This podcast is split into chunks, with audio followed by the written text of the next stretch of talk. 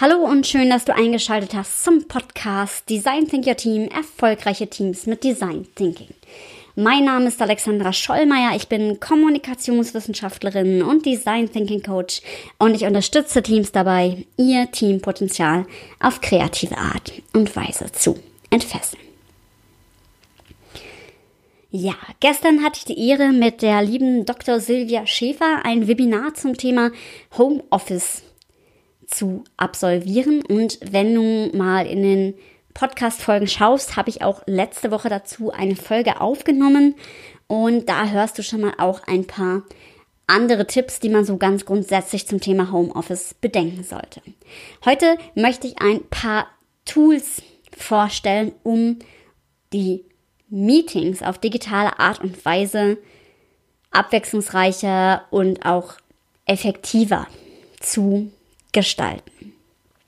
Spann also jetzt deine Ohren auf, wenn du sagst, ja, wir haben jetzt auch Teammeetings im Homeoffice und ich bin mir sicher, auch nach Corona wird das noch eine Rolle spielen. Also es wird nach wie vor auch darum gehen, Mitarbeiter ins Homeoffice zu lassen.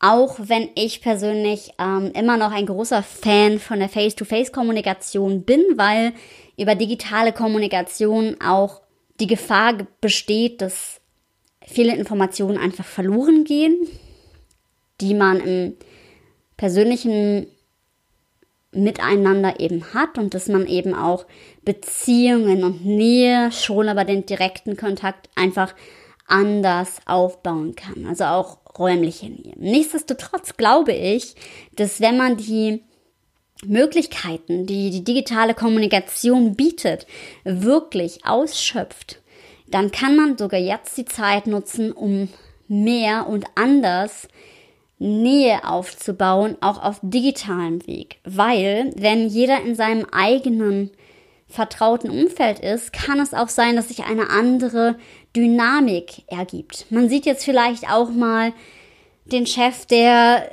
ja dann irgendwie in einer Umgebung sitzt, die eigentlich privat ist. Dann springt vielleicht das Kind im Hintergrund rum und all das erlaubt einem ja einen ganz anderen Blick auf die Situation. Und das finde ich auch durchaus etwas, was Nähe entstehen lassen kann. Plus, dass man wenn man es geschickt anstellt und jetzt auch das Vertrauen weiter hält oder weiter aufbaut mit den richtigen Methoden, dass man dann auch etwas dafür tun kann, dass das Onboarding nach Corona nicht so schwierig fällt. Und natürlich ist es jetzt auch unabhängig von der jetzigen Situation alles gültig.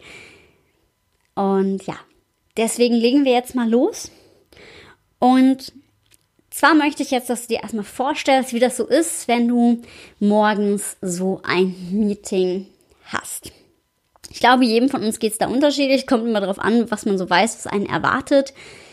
Und ich glaube, wir alle stimmen zu, dass wenn es zumindest um relevante Informationen geht, es nichts Wichtigeres gibt als Struktur. Und dabei hilft es zum Beispiel, wenn es einen Moderator gibt, das muss noch nicht mal der Teamleiter sein, aber halt eben auch feststehende Punkte gibt, die man an diesem Tag bearbeiten möchte. Es ist auch hilfreich, wenn man Timeboxes nutzt. Das heißt, dass man zum Beispiel sagt, wir nutzen jetzt acht Minuten für ein Thema, dann besprechen wir, ob wir darüber noch weitersprechen wollen, so dass man auch wirklich zeitlich strukturiert, so dass sich dieses Meeting, und das gilt auch für analoge Meetings, nicht in einer Plauderei verliert.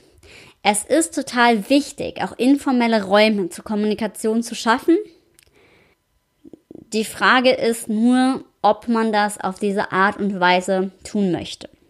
Was das Digitale angeht, würde ich tatsächlich hier eher empfehlen, entweder zum Start eine Abfrage zu machen, wie es jedem geht, auch über einen bestimmten Zeitraum wenn man es täglich macht, oder man beruft extra tägliche Meetings ein, wo man kurz bespricht, wo steht jeder und wie geht's einem und eben auch hier die Nähe zueinander hält.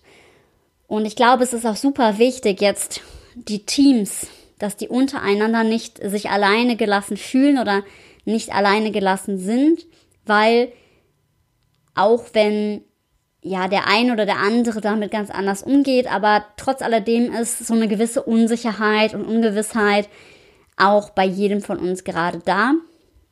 Und das ist sowieso, wenn man in so einem digitalen Raum ist und im Homeoffice ist. Man braucht ja trotzdem eine Art von Struktur. Und wenn man Meetings terminiert, dann hat man halt eben den Vorteil, dass auch jemand, der Mutter ist und vielleicht asynchron auch nachts oder abends mal arbeitet, wenn die Kinder schlafen, dass man den trotzdem damit an Bord hat und derjenige auch, auch mit dem anderen Partner, wenn die Kinder zu Hause sind, eben die Zeit so einteilen kann, dass es gut passt und gut funktioniert.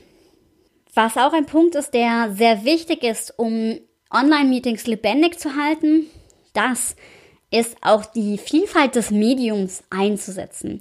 Also wenn man über Zoom zum Beispiel arbeitet, kann man ganz viele verschiedene Dinge tun. Man kann auch seinen Bildschirm teilen und das ist tatsächlich schon etwas, was dann sogar der analogen Situation in dem Moment überlegen ist, weil es ist natürlich anstrengender, mit fünf, sechs Leuten auf einen Bildschirm zu gucken, als dass jeder einfach für sich den Raum und den Platz hat, das Gleiche an einem Bildschirm zu verfolgen und das eben auch mitzunehmen. Und wenn man es geschickt moderiert, dann kriegt man auch hier jeden mitgenommen und auch sogar die Konzentration erhöht.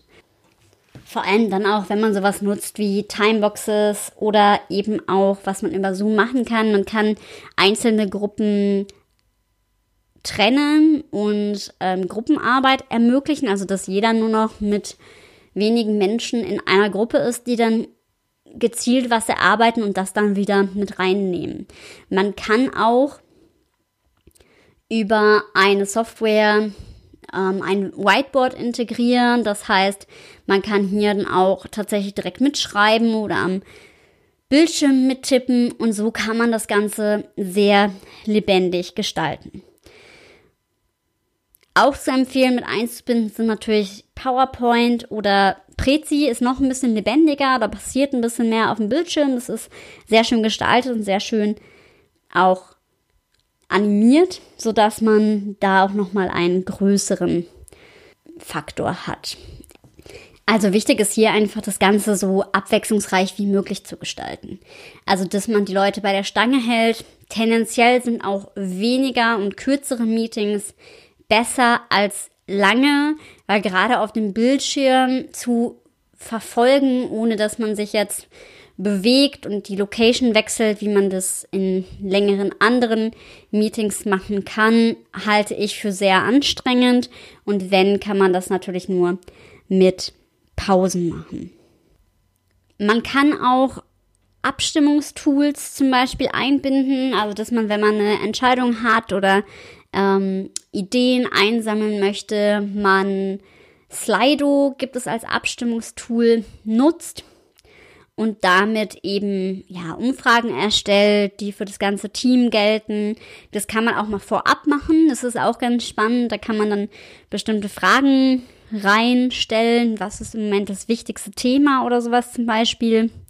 Und dann eben die Teammitglieder abstimmen lassen und das dann zum Thema des Meetings machen. Oder eben auch Moderationskarten mit einbinden, ja, rote oder grüne für was wir gut finden oder was wir schlecht machen, dass man sichtbar macht, wenn man alle Bildschirme dann gleichzeitig sieht. Das kann man einstellen, auch diese Ansicht, dass man dann halt eben sieht, okay, das ist jetzt unser Abstimmungsergebnis, wenn man halt eben auch nicht mit allen durcheinander sprechen möchte, weil das ist manchmal digital in der Telefonkonferenz ist es noch schwieriger, aber es ist auch über Bildschirm manchmal gar nicht so leicht, das umzusetzen. Genau. Die Tools schreibe ich euch alle nochmal in die Show Notes. Außerdem möchte ich dich einladen, gerade jetzt zu der Zeit auch selbst aktiv werden zu können. Und genau deswegen habe ich mir Folgendes überlegt. Ich möchte jetzt für die nächsten zwei Wochen es möglich machen, dass man bei mir 30 Minuten Strategiegespräch kostenlos erwerben kann. Ich packe dir auch hier den Link, wo du das kannst, mit in die Show Notes. Da können wir in 30 Minuten individuell nochmal schauen, welche Tools können dir jetzt für deine Teamzusammenarbeit gerade nutzen. Nicht nur für Meetings oder auch, was kannst du für dich tun im Homeoffice, um dich besser zu strukturieren. All das kann Teil dieses Strategiegesprächs sein. Auch hier packe ich den Link in die Show Notes.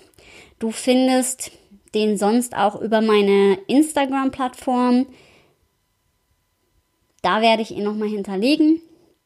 Und ansonsten darfst du dich freuen, weil ich heute nach dem Webinar, was sehr erfolgreich lief, beschlossen habe, dass ich eine ganze Webinarreihe machen werde. Das heißt, auch davon werde ich natürlich hier im Podcast erzählen.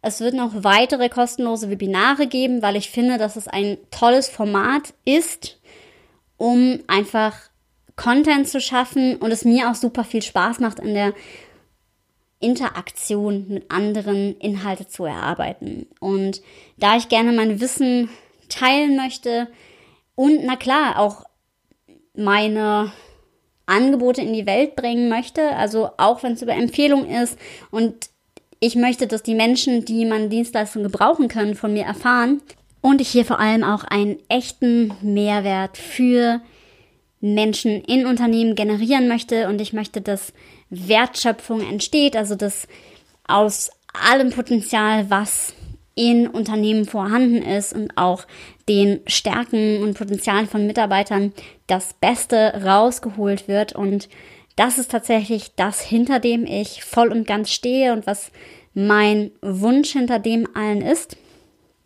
Und dich möchte ich jetzt nochmal einladen, auch mutig zu sein, auch wenn es jetzt viele Tools waren, vielleicht kanntest du einige auch noch gar nicht davon, dich mal auszuprobieren, jetzt in digitalen Meetings oder generell in Meetings, um auch hiermit wieder mit dem Credo zu verbleiben. Sei mutig und hab wilde Ideen.